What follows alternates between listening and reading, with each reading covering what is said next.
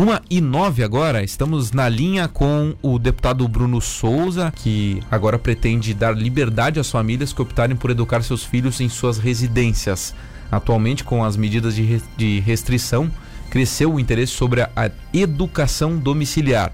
E a gente vai bater um papo com o Bruno Souza para ele explicar bem para a gente este processo, os motivos pelos quais ele traz essa ideia que pode ser aprovada em breve, inclusive. Deputado Bruno Souza, muito boa tarde. Muito boa tarde, muito obrigado pela oportunidade de conversar de novo com vocês. É sempre um prazer e uma honra falar com todos os ouvintes também da região. E hoje tivemos um, um grande passo nessa direção, na liberdade das famílias, e por isso, na minha opinião, é um dia que para todos aqueles que valorizam a, a família, a liberdade de escolha de cada um também, comemorarem e conseguimos ter um parecer positivo na Comissão de Constituição e Justiça no projeto de minha autoria da educação domiciliar que regulamenta essa prática em Santa Catarina. E Santa Catarina pode ser o primeiro estado do Brasil a regulamentar essa prática, o que na, o que na verdade significa parar de perseguir as famílias que já fazem isso. Não é que alguém vai começar a fazer a educação domiciliar, o que após a aprovação do projeto que isso vai acontecer, é, se o projeto for aprovado, é que o Estado vai deixar de perseguir, processar pais criminalmente porque fizeram uma opção de educação domiciliar. E é bom que se deixe claro também, porque muita gente pergunta, né, quando, ou fala, quando eu digo, quando eu falo sobre esse projeto, alguém me retruca sempre dizendo, ah, mas você quer acabar com o ensino tradicional? Não, não é nada disso. Ninguém quer atacar o ensino tradicional e nem quer obrigar ninguém a fazer educação domiciliar, não.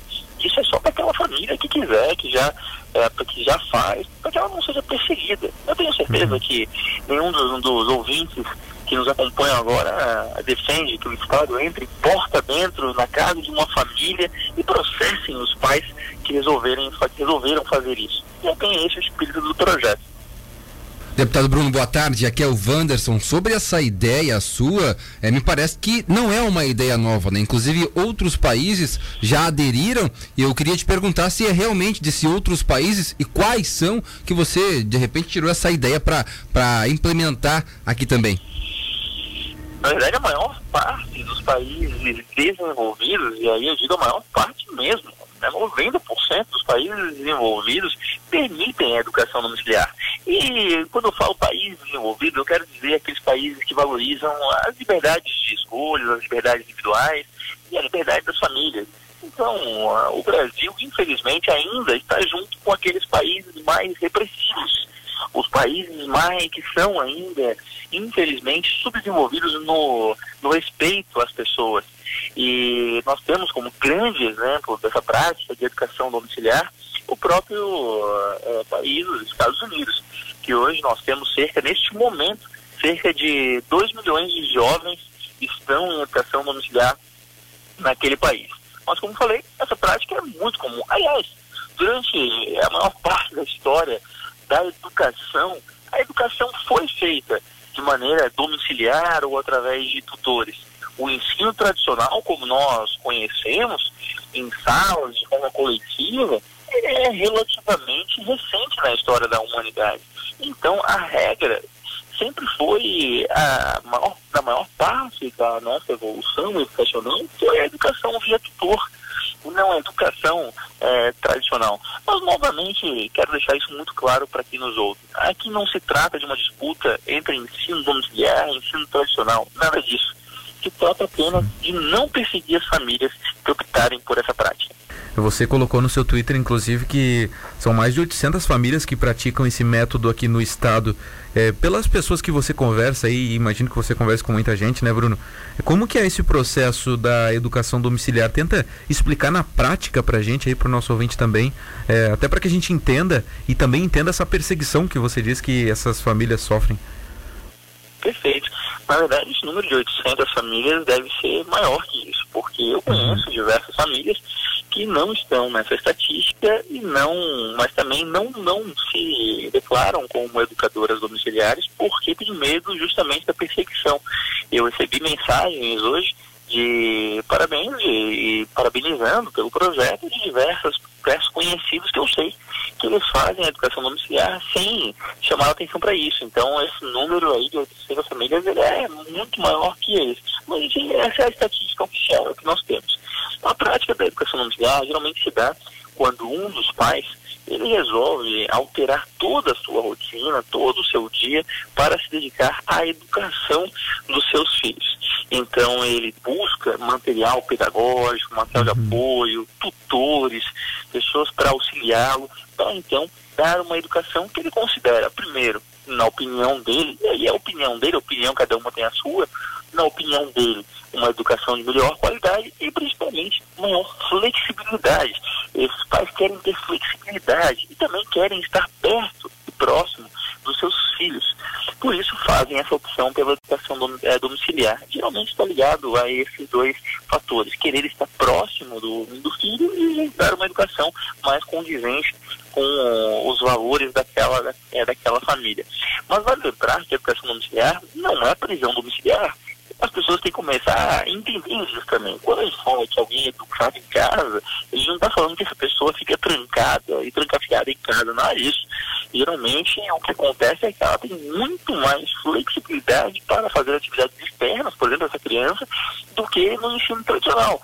Essa criança que faz educação domiciliar, ela participa da gerência do bairro, ela faz escoteiro, inovação, tipo, brinca na rua como qualquer outra criança. Então não tem problema de socialização.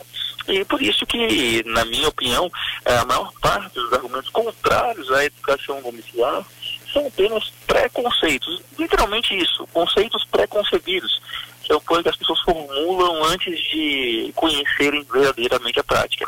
E hoje, os pais que fazem a educação domiciliar, infelizmente, eles estão sujeitos a serem processados através de um, um promotor da região que não entende muito bem a causa e não tem sensibilidade, podem ser processados, por exemplo, por abandono intelectual.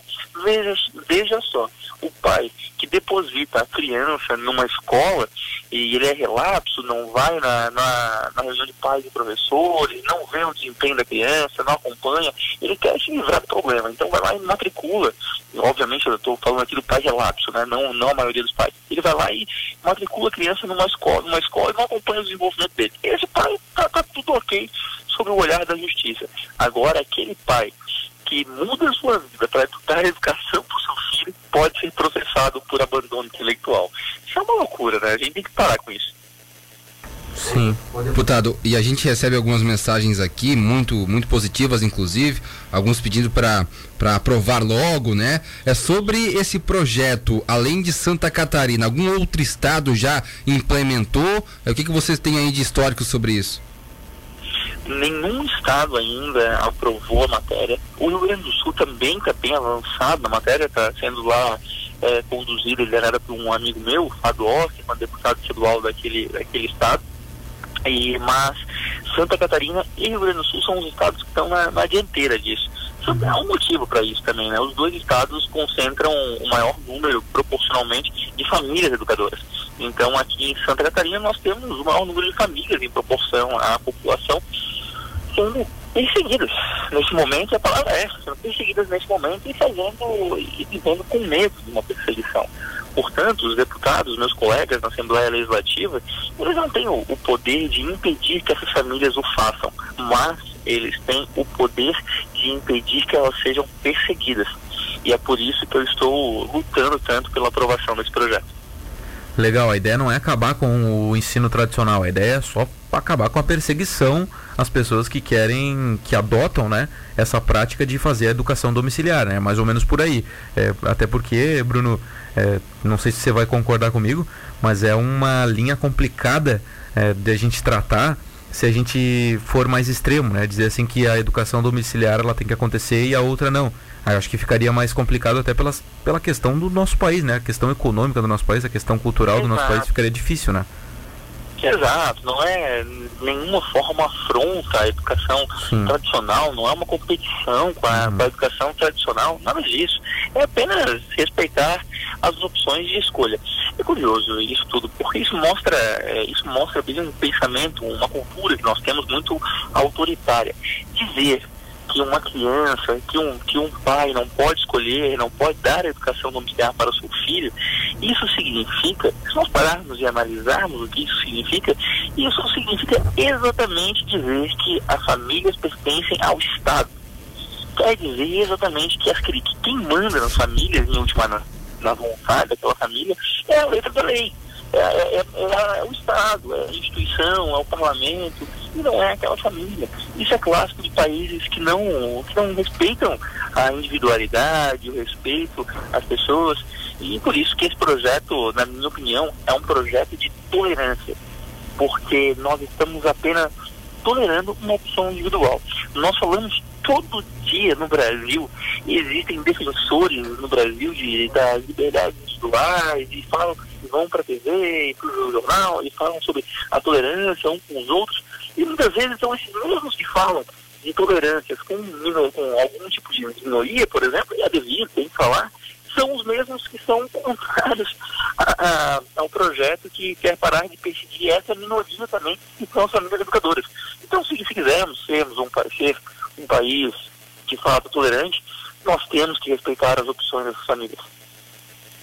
Beleza, Bruno Souza, deputado aqui em Santa Catarina, deputado do Novo, que é o, segundo o seu Twitter aqui, o mais econômico de Santa Catarina. A gente já falou sobre isso outras vezes, né, Bruno? Mas obrigado aí por ter participado com a gente. Um abraço. Muito obrigado, um grande abraço a todos vocês. Boa tarde.